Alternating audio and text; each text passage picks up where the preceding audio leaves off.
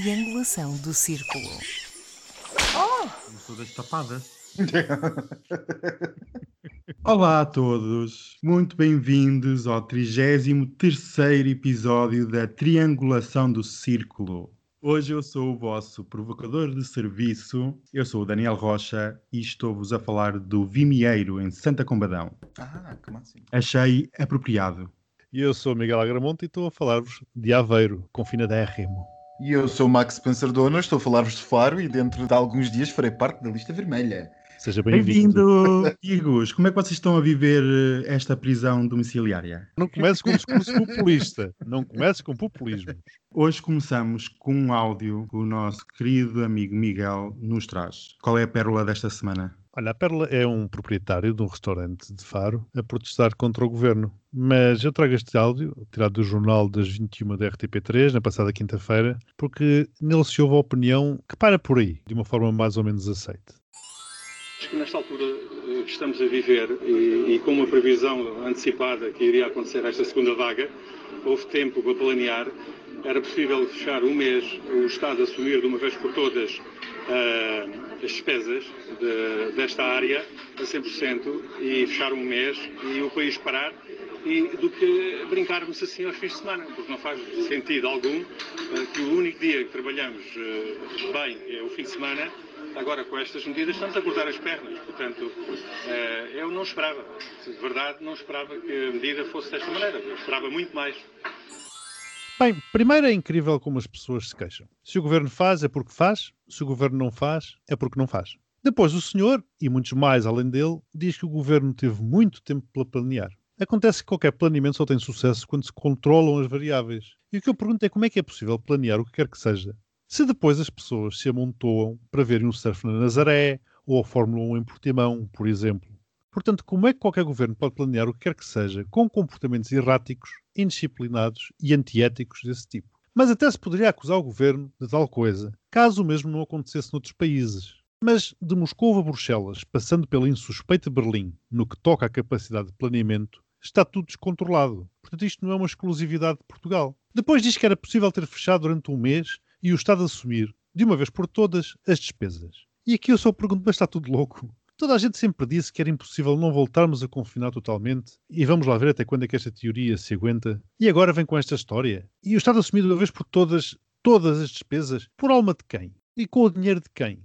O Estado ou o Governo têm alguma culpa ou responsabilidade na existência desta pandemia? E claro, ele pede 100% de cobertura dos custos para a restauração, contra os 20% que o Estado aparentemente vai pagar. E as empresas dos outros setores? Também 100%? Menos? Quais os critérios? É que não valerá de muito aos restaurantes estarem abertos se tudo o resto estiver falido e no desemprego. Quer dizer, estando a ser subsidiados a 100%, tanto faz. Até podem estar sentados no sofá sem fazerem nada. É uma espécie de TAP. é uma espécie de TAP, adorei. Vou pôr isso numa t-shirt.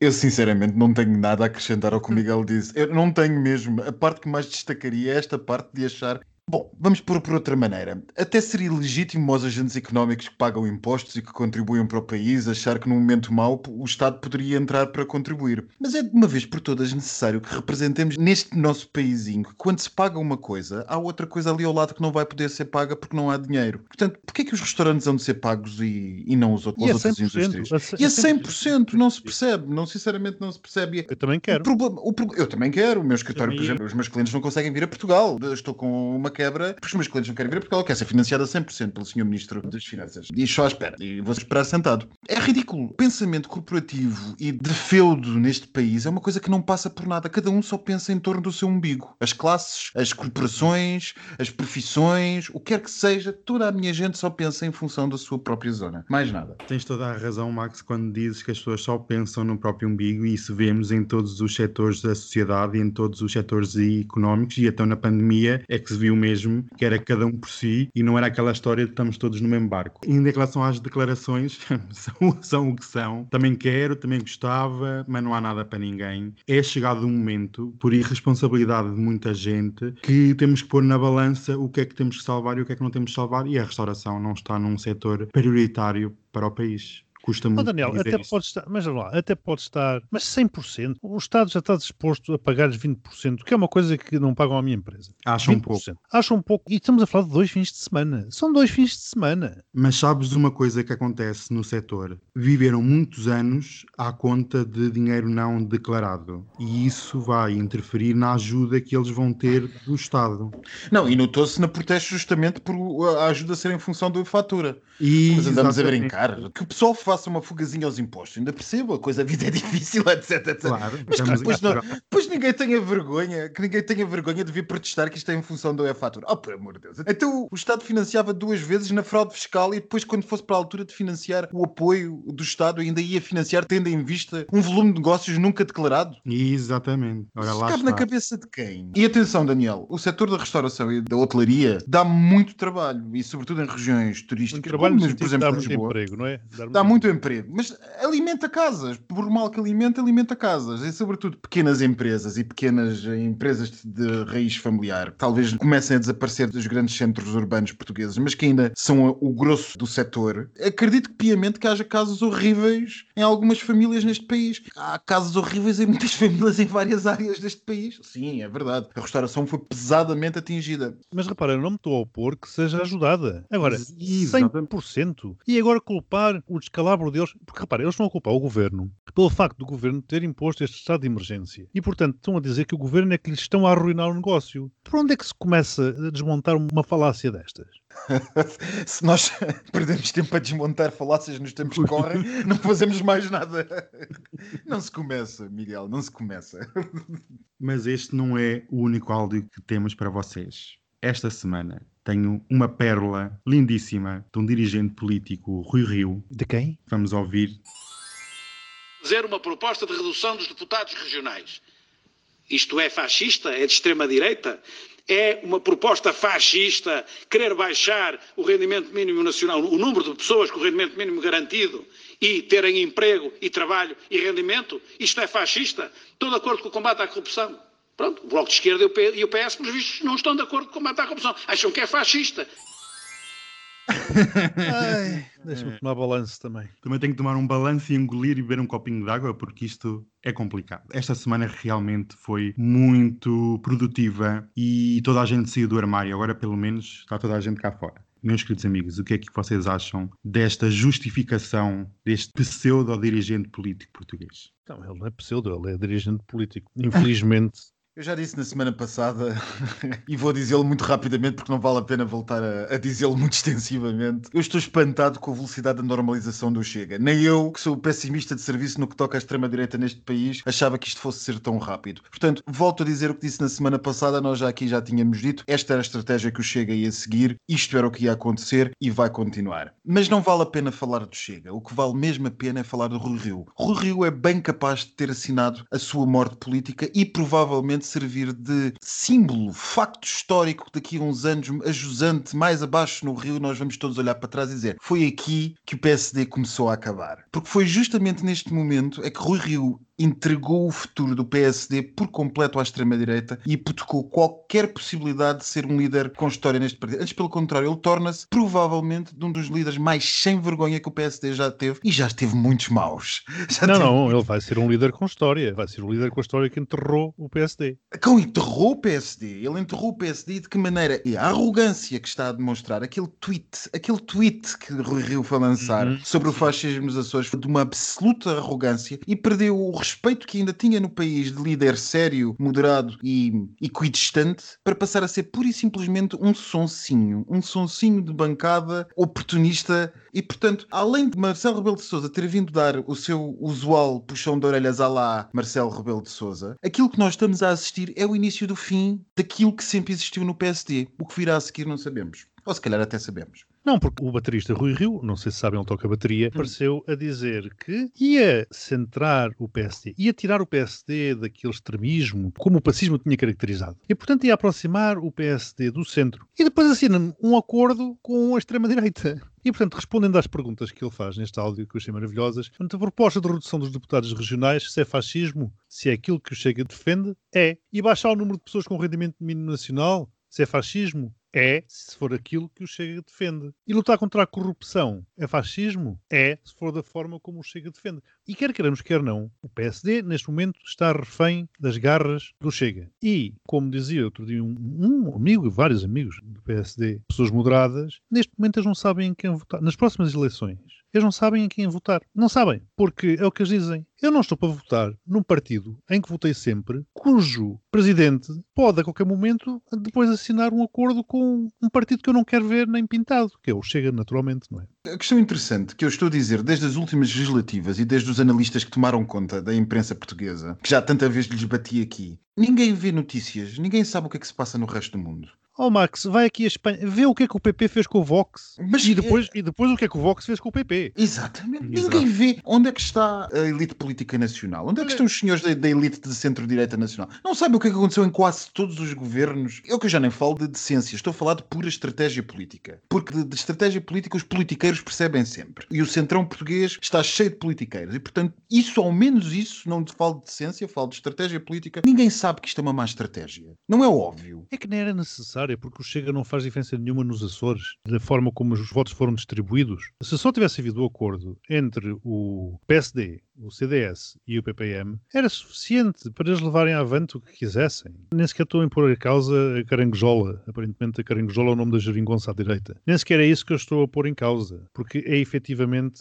legítima. O que eu estou a dizer é que não é necessário. Havia uma votação no Parlamento Regional. Havia um empate. Pronto, havia um empate. Quem é que tinha que desempatar? Seria o Partido Fascista. Por quem é que o Partido Fascista ia votar? Estava resolvido ali. Porque agora, quando o Trampinha resolveu processar o Primeiro-Ministro por ter chamado daquilo que ele é, o Trampinha agora vai pedir no Parlamento que os partidos com os quais ele se associou digam o que pensam, se efetivamente o Chega é ou não é um partido xenófobo. E quero ver. Ainda a coisa tem poucas horas, enfim, tem uma semana, nós na semana passada já comentámos isto, e o Chega já está a encostar os seus parceiros à parede. Uhum. Uma vez mais, como sabíamos, e qualquer mínimo amador de política saberia, que ia acontecer. Exatamente. Há um ano atrás que nós já falávamos disso, não é? Há mais de um Só- ano, Daniel, há mais de um ano. E depois tivemos a Ferreira Leite, a Cavaca, a vir, a, vir- a vir defender estas coisas. A senhora a Cavaca já tinha dito em 2009, se não estou em erro, que nas eleições, quando foi com o engenheiro Socas, ela disse qualquer coisa do género: a democracia funciona, mas às vezes é preciso seis meses sem democracia para pôr as coisas em ordem. sim, sim. E sabes que eu tenho alguns problemas com a Cavaca desde que ela foi Ministra da Educação, portanto nós tivemos algumas, alguns Exatamente. desentendimentos, pronto,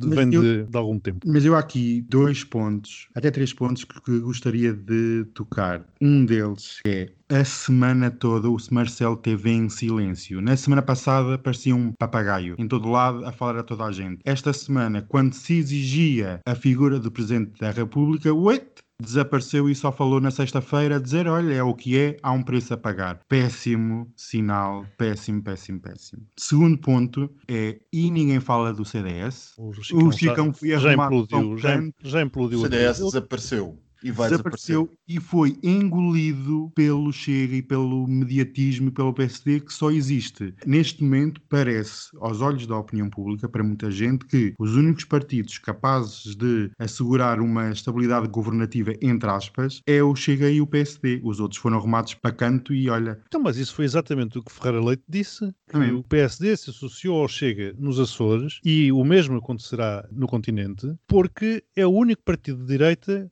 com um ritmo de crescimento que justifique tal coligação. Porque os outros dois partidos, nomeadamente o CDS e o Iniciativa Liberal, não têm qualquer tipo de crescimento, o CDS pelo contrário, e portanto não fazia sentido ao PSD aliar-se com qualquer outro partido. Isto foi o que ela disse. Exatamente. Mas eu queria só acrescentar um terceiro ponto e último, que é, ainda acredito que haja muito ressabiamento dentro do PST pela formação da geringonça com a queda do governo do Passos Coelho. Há muita azia e há pessoas com um ódio tal ao Costa por ter feito aquele movimento político que são capazes de assinar com o Chega um acordo só para pôr o Costa fora do poder. E isto é perigoso quando egos pessoais entram e metem em risco o futuro de um país. Que são É os politiqueiros e não os estadistas. Exatamente, É- é estamos isto, recheados deles. Estamos recheados. recheados de politiqueiros. Eu gostaria de acrescentar só um quarto ponto, Daniel. Este assunto foi um balão de oxigênio para António Costa, que está a aproveitar muitíssimo bem esta questão e está a virar por completo o jogo e a tirar a atenção completa da atuação do governo. E bem, porque o que está a acontecer na direita merece que a esquerda, e eu diria aqueles que estão preocupados com o equilíbrio democrático do país, que não são necessariamente apenas só de esquerda, se atirem ao que se está a passar no PSD como um cão raivoso atrás de um carteiro. É chegado o momento que eu adoro. Cada dia que passa, Miguel, eu recebo muitos comentários. Eu tenho que te enviar para tu veres. Muito obrigado, muito obrigado. Achas que esta semana que chegamos aos 100 pontos na Gazeta dos Dias Úteis? Eu, sem querer viciar os resultados, vamos lá ver se sim, porque eu fiz aqui um certo esforço, porque isto tem sido uma canseira, andamos aqui sempre às voltas, só como diz o Max, cada vez mais rápidas. Parece que caímos aqui numa espiral de um ralo de um esgoto qualquer e aproximamos-nos a velocidade crescente do bueiro. Por isso fiz o possível para escapar à Santíssima Trindade Trump, Covid, Rio Ventura, e enfim, apesar de ter tentado passar por entre as gotas da chuva, foi impossível não sair salpicado. A Gazeta dos Dias Úteis. Segunda foi quando fomos assolados por mais um surto, desta vez de legionela a norte do país. Tendo começado a 29 de outubro, já tinha feito 5 vítimas mortais. Hoje já são 7. A fonte de contágio continua desconhecida.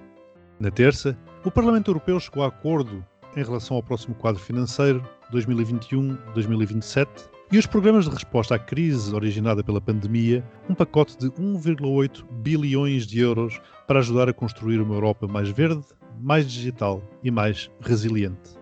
Quarta, levantou-se uma ponta do véu a uma grande entrevista à candidata à presidência da República, Ana Gomes, onde admitiu recorrer à luta armada para defender a democracia e a liberdade contra fascismo e ditadura. Na quinta, soube-se que o CEO da Pfizer vendeu 132.508 ações da farmacêutica por 4,7 milhões de euros na segunda-feira anterior, dia em que divulgou, sem qualquer evidência científica, que os seus laboratórios tinham uma vacina com uma eficácia superior a 90% contra a Covid-19. Com a operação, embolsou 734.094 dólares adicionais, comparando com o fecho de sexta-feira anterior. Na sexta, Trump reapareceu. O ainda presidente dos Estados Unidos da América criou alguma expectativa ao marcar a primeira intervenção pública após as eleições. Não comunicou nada de interessante, mas já a mudança de cor do seu cabelo, do resplandecente loiro para um presidenciável branco, foi o que gerou mais comentários. Esta semana está recheada de assuntos a que eu não sei quantos pontos é que vou dar. É desta.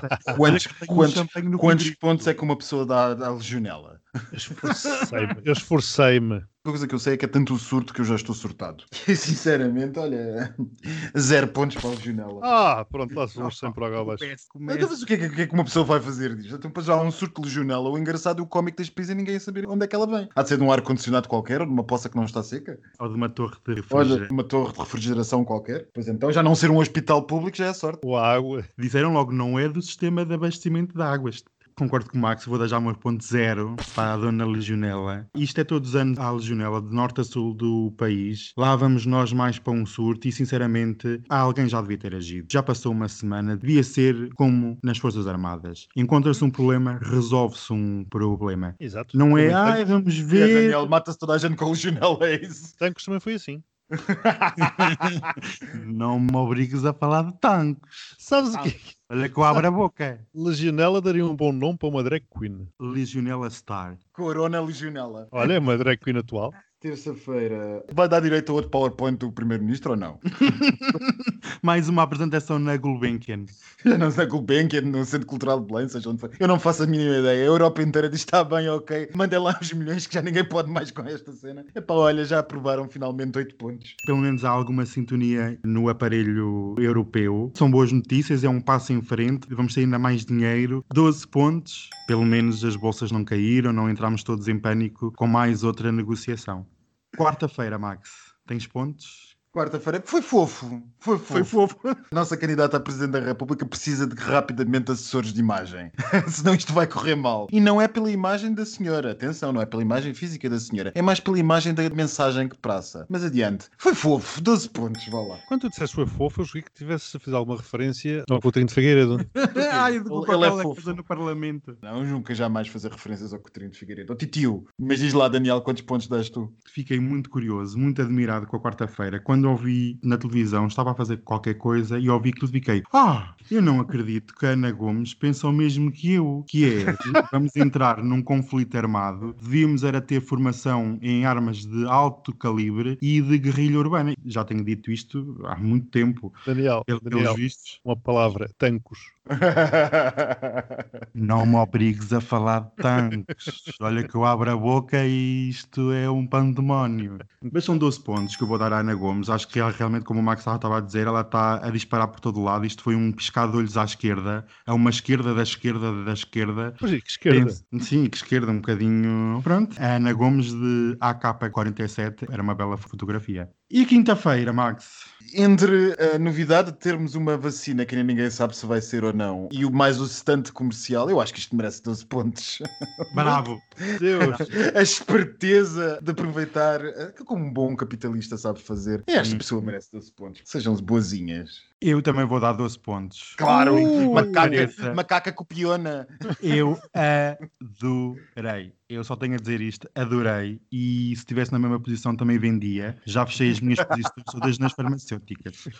Bem, esta história da vacina e da euforia que houve na bolsa quando isto apareceu, isto não passa de uma ilusão para 2021, dar uma luz ao fundo do túnel e um presentinho no sapato de cada um para o Natal. É o Salvem o Natal, que é Cada um dos CEOs. Depois dos CEOs, claro que sim, mas a plebe tem que ficar entretida com alguma ideia para 2021. Não podem pensar que vamos todos morrer em 2021. Tem que pensar, vai haver vacina e vamos todos festejar e vamos todos para as matas e para as saunas. 12 points. E agora, a sexta-feira.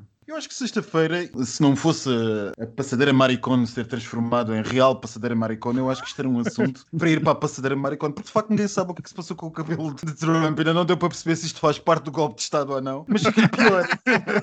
fica-lhe pior isto aqui no modo queer eye, fica-lhe pior. O cabelo branco com a pele tão cor de laranja, a coisa fica muito, muito, muito estranha. Vou dar zero pontos.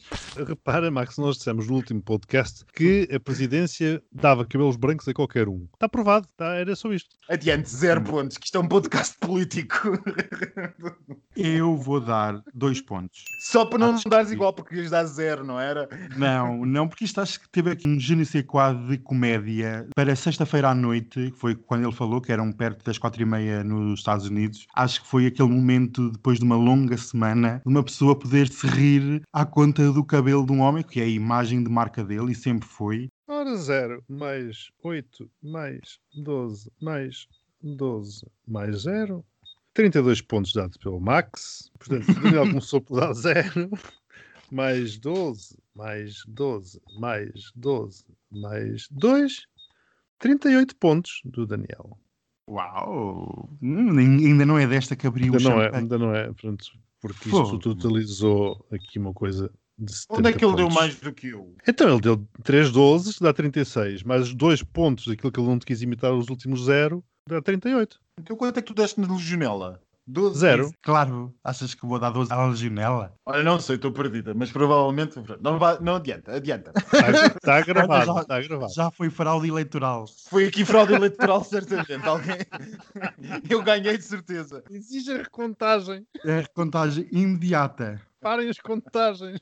Por falar em Trump, fraude eleitoral e eleições norte-americanas, esta semana temos para vocês o rescaldo deste mês eleitoral que temos vivido desde dia 3 de novembro. E temos assistido a uma semana em que o Joe Biden cada vez mais avança na sua equipa de transição e o Trump continua a dizer que foi ele que ganhou. Esta semana também ficámos a saber que o Arizona é oficialmente azul e o Biden realmente tem uma grande vantagem no colégio eleitoral. Meus amigos do podcast, posto isto e vendo as notícias que temos recebido dos Estados Unidos sobre a limpeza civil no Pentágono e nas dirigências militares, é golpe ou não? A limpeza. Aconteceu durante todo o mandato de Trump. Ele estava permanentemente a limpar todos aqueles que ou brilhavam mais do que ele ou que não cumpriam exatamente aquilo que ele fazia. Há vários livros, há várias reportagens que assim o demonstram. É claro que agora a coisa agravou-se. O que está aqui a acontecer no pós-eleições não é nada que nós não esperássemos. Aliás, nós comentámos isto várias vezes, comentámos-lo inclusivamente no último podcast, onde nós ainda não sabíamos os resultados das eleições, e portanto, isto é Trump é um homem do reality show. Ele esteve à frente da Casa Branca como se de um reality show se tratasse e continua a tratar isto como um reality show. Isto de não reconhecer a derrota para um narcisista, como ele dizia, é normal, porque a culpa nunca foi dele. Nas tragédias todas, nas bancarrotas, falhanços permanentes que ele teve na sua vida, nunca foi culpa dele. E quando as coisas corriam mal, ele recorria à justiça. Portanto, ele está a fazer na política exatamente aquilo que fazia na sua atividade empresarial. E todo este ódio, toda esta mesquinhez, toda esta não transição, recusar-se a admitir a derrota, o ficar revoltado com determinados presidentes estarem a felicitar o Biden, o último foi o Papa, curiosamente. É Trump. Pouco há a acrescentar aqui. Isto é golpe, efetivamente, ou pelo menos é uma tentativa de golpe. Resta saber se os Estados Unidos estão preparados para fazer face a este tipo de situações. Porque o modelo norte-americano é um modelo antigo, pensado para uma realidade que não é a atual. As instituições norte-americanas funcionam, mas têm grandes limitações. Vamos ver o que é que acontece relativamente a esta situação, que é uma situação vergonhosa e, sinceramente, põem aquela que se gosta de auto-intitular como a maior democracia do mundo numa situação um bocado complicada. Eu estou é, inquieto e acho que a realidade é inquietante, porque se há coisa que estes senhores, este tipo de políticos nos mostram nos últimos anos é que eles são capazes de quase tudo. E se há coisa que o consulado Trump nos tem mostrado é que, de alguma maneira, quase tudo o que nós achávamos possível é ultrapassado pela realidade. Junte-se a isso um certo misticismo que 2020 já tem em cima pelos piores momentos e acho que temos o caldo perfeito para as coisas correrem mal. Algo está a acontecer nos Estados Unidos. Nós não conseguimos saber muito bem exatamente o que é que se passa, mas algo está a acontecer. Nisto todos nós podemos concordar. A mudança de cadeiras, a substituição de funcionários desde determinado nível ao nível mais elevado da administração, o secretário de Estado da Defesa, o equivalente a um ministro nosso, que é demitido sobre aplausos dos trabalhadores do Pentágono e que a Casa Branca telefona a pedir que sejam anotados os nomes de quem aplaude para que necessariamente haja uma política terra queimada e de vingança sobre todos aqueles que supõem algo estranho está a acontecer e não é apenas e só o cabelo de Trump. Nós já falámos aqui há uns tempos sobre o colégio eleitoral, salvo há duas edições atrás, um ouvinte que nos perguntou o que é que nós achávamos sobre o colégio eleitoral e eu na altura tive a oportunidade de dizer aquela que é a minha percepção de que, para que é que serve o colégio eleitoral. O colégio eleitoral tem uma lógica histórica, como tu dizias muito bem, Miguel, antiga, uma perspectiva tradicional e clássica e foi pensado para, como eu disse então, uma situação em que se o poder se desequilibrasse de tal maneira que o povo deixasse de saber o que, é que era melhor para o país e aí fossem chamados os membros do colégio colégio eleitoral a substituírem só o povo e como que num jogo de racionalidade de cavalheiros levarem o país adiante por aquilo que supostamente devia ser melhor para o país. Isto... Mas aí, desculpa Max, só interromper-te, a palavra-chave é cavalheiros, porque esse, é... Sistema, esse sistema foi pensado para pessoas decentes. Isto foi pensado por uma lógica histórica, de racional dos pais fundadores, uma lógica filosófica, racionalista, de em última análise a razão prevalece e o bom senso prevalece, e foi pensado como uma câmara de salvação salvamento, uma possibilidade última, de última rácio para caso alguma coisa acontecesse no povo. Por exemplo, se o povo fosse manipulado por um rei absoluto, por um monarca absoluto, por alguém que tomasse o poder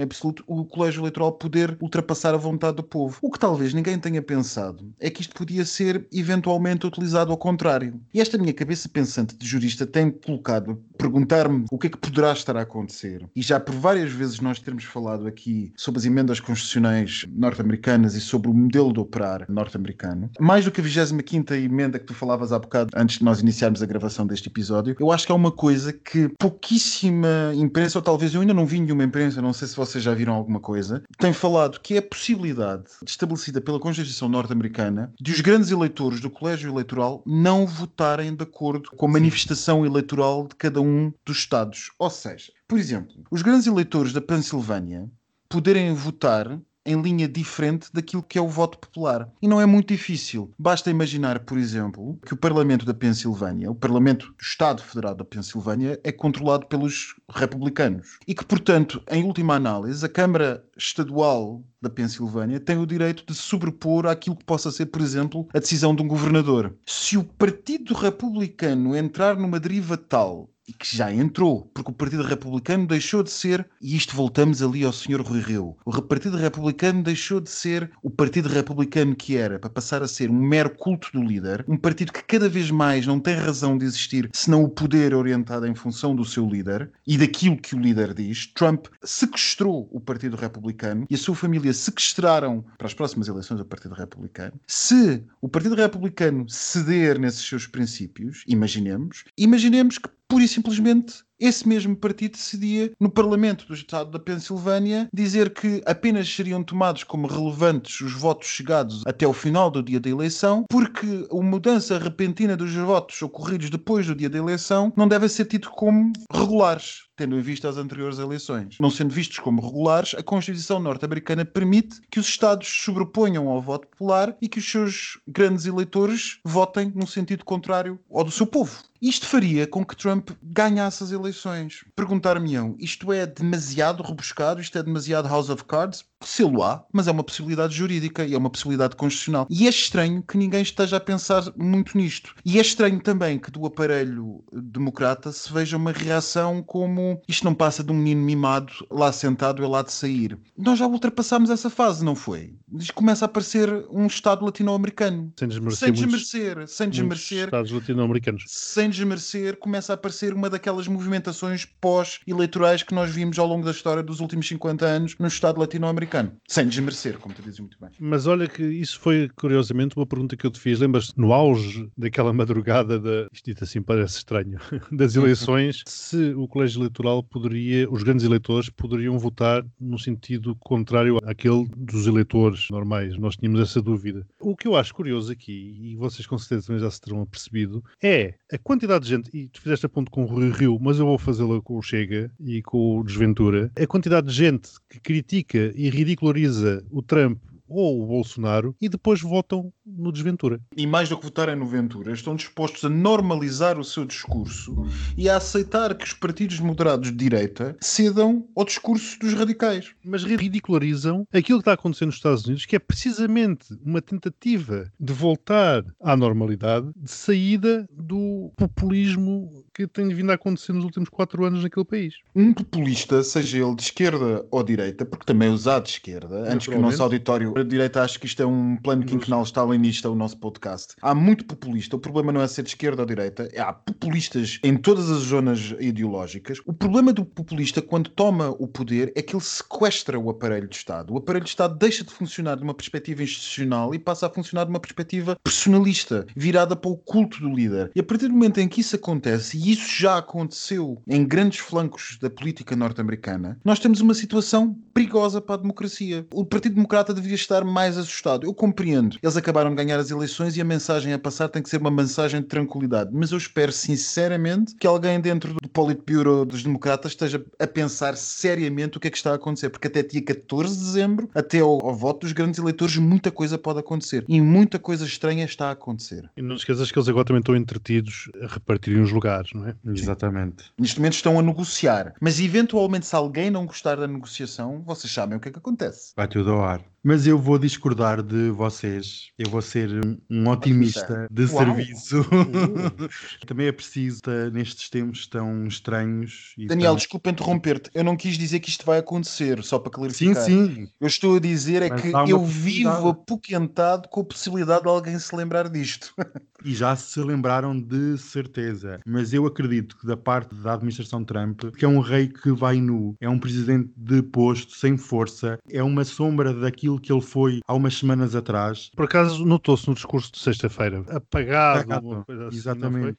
Não, é a mesma pessoa, é uma pessoa que está derrotada, que levou ali uma coça em cima psicológica muito grande e nota-se como ele fala e na atitude, no andar e tudo. E acredito, na parte dos processos relativamente à fraude eleitoral são ridículos, mesmo que deem razão aos republicanos que não vão dar, não muda o sentido da presidência, nesse aspecto está resolvido. Acabo por ir na linha do aparelho democrata em que diz que, e o Joe Biden veio por água na fervura, que ah, é uma birra, não se preocupem, há outros problemas para resolver. Realmente é verdade e também penso que é uma calmia antes de uma suposta tempestade, como estavas a falar, Max. Há a possibilidade disto correr mal, mas estamos todos a rezar e estamos todos a pôr água na fervura para que não aconteça. E cada vez mais, cada semana que passa e cada dia que passa, vai havendo cada vez mais republicanos que dão a mão ao Biden, ao presidente eleito, e a Fox News está completamente ao lado do presidente eleito. Trump tem estado a partilhar coisas no Twitter cada vez mais radicais e cada vez mais do domínio da sociopatia. É verdade. É, é, é verdade, sim. Ele já só partilha conteúdos de televisões alternativas e coisas do género de televangelistas de extrema-direita a dizer as maiores barbaridades. Portanto, é um louco à solta na Casa Branca. Ele já era um louco à solta na Casa Branca, mas agora perdeu. Portanto, a dose de loucura pode tomar conta daquilo. Sim, agora, Agora- perdeu e não tem nada a perder. E não tem nada a perder. Mas se me perguntarem qual é a aposta que eu faço, é Kamala versus Ivanka 2024.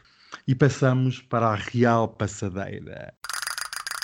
Real Passadeira, Nós vamos hoje falar de Dom Duarte Pio de Bragança, herdeiro do trono português. Chamaram. É uma estreia absoluta. Eu fiquei. Olha, o Câmara Pereira diz que isso é mentira.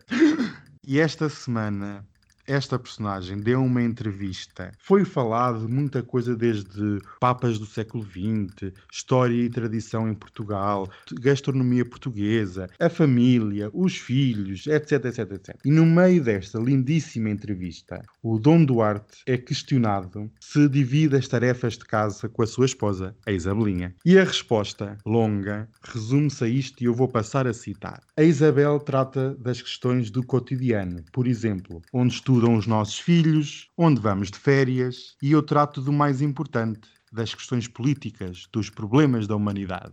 Basicamente é, não faz nada e também não ajuda a mulher. Quer dizer, tratar de questões políticas também eu trato em casa, sentado no meu sofá, a pensar: ah, realmente o terrorismo internacional é muito grave. Isto é gente sem noção que quer governar um dia o país porque diz que a República é um péssimo exemplo porque as pessoas têm que ser reeleitas e ela acha isso muito mau. Agora vamos ter que falar da Casa Real Inglesa. Este fim de semana vai estrear uma nova temporada da série da Netflix The Crown. Adoro. Adoro Tão também. bom, tão bom, tão bom. Mas esta semana vimos pela primeira vez a Rainha Isabel II tinha sido altamente criticada por andar a aparecer em público sem máscara. Esta semana foi assinalado o dia do armistício e então a Rainha apareceu com uma máscara preta a dar o exemplo, porque o filho e o neto já tinham tido Covid e tinha que haver empatia com o que se passava à volta, que ela está isolada na Escócia. E também houve umas zangas porque o Harry queria pôr uma coroa de flores. Ok. A avó não... Ai, desculpa. Arnaldo. Arnaldo, pois Haroldo. Para- Haroldo. Ah, whatever. e houve umas polémicas com o Haroldo, que é o neto da Rainha Isabel, porque ia pôr umas coroas no monumento de honra aos soldados e à guerra, e a Rainha não deixou. A William e a Kate também tiveram metidos ao Ok. barulho. Quem? Ai, com car... O Guilherme e a quem? O Guilherme e a Catarina. A Cata. O Guilherme e a Cata também tiveram um exemplo. Olha, foi uma confusão de semana na Casa Real Inglesa que vocês não estão a ver. E para finalizar, eu só quero mandar um beijinho esta semana. Um beijinho à Rainha Sofia. Ela andou muito ativa esta semana, porque, como está indiciada num caso de corrupção, andou a fazer caridade pelos pobres e pronto. Essas É, coisas que a realeza faz, não é? Coisa faz, isso nem é. Quando desce lá de cima do castelo. Este Pela comunista da carbonária republicano que aqui Eu temos. sou já- viste, Miguel? amiga. Olá a todos, muito bem-vindos ao 33 episódio da Triangulação do Círculo. Hoje eu sou o vosso mamador de serviço. Ai, que horror. Não, Ai. não, não. Não, era a brincar, era ver se estavam atentos. Veja.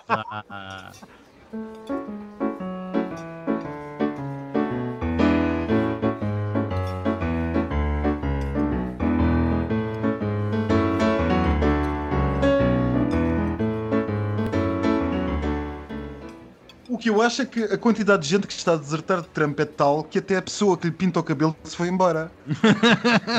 Foi despedida também ser. na primeira leva.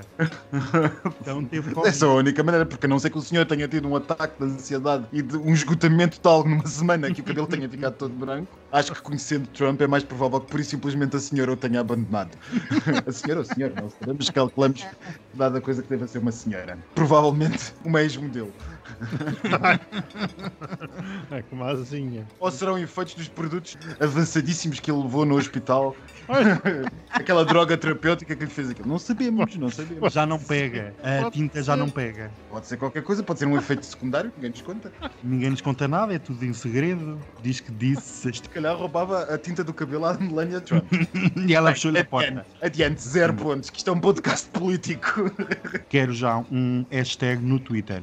Cabelos pela verdade. Dois pontos.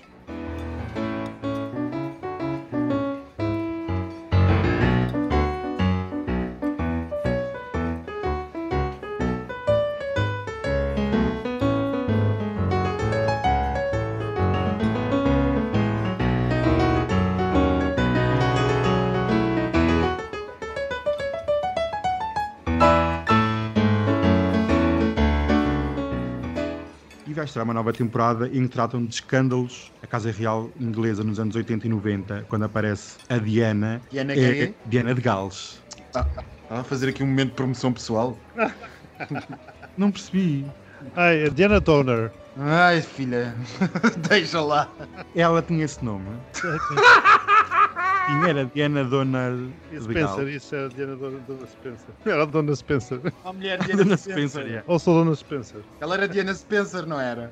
Era, acho que sim. Já nem me lembro muito bem. Eh, Mas esta semana houve, por acaso, o tema da Diana e da entrevista que ela deu há coisa de 25 anos ou 28 anos a um canal em inglês, esteve na berra com a família que vai processar o diretor e o jornalista da mesma entrevista por várias questões de violação de privacidade e outras questões. Não sei se coincide por acaso ou se é uma coisa coordenada com a estreia da série em que a Diana é referida amplamente, não traz boas memórias na Casa Real por aqueles momentos que passaram.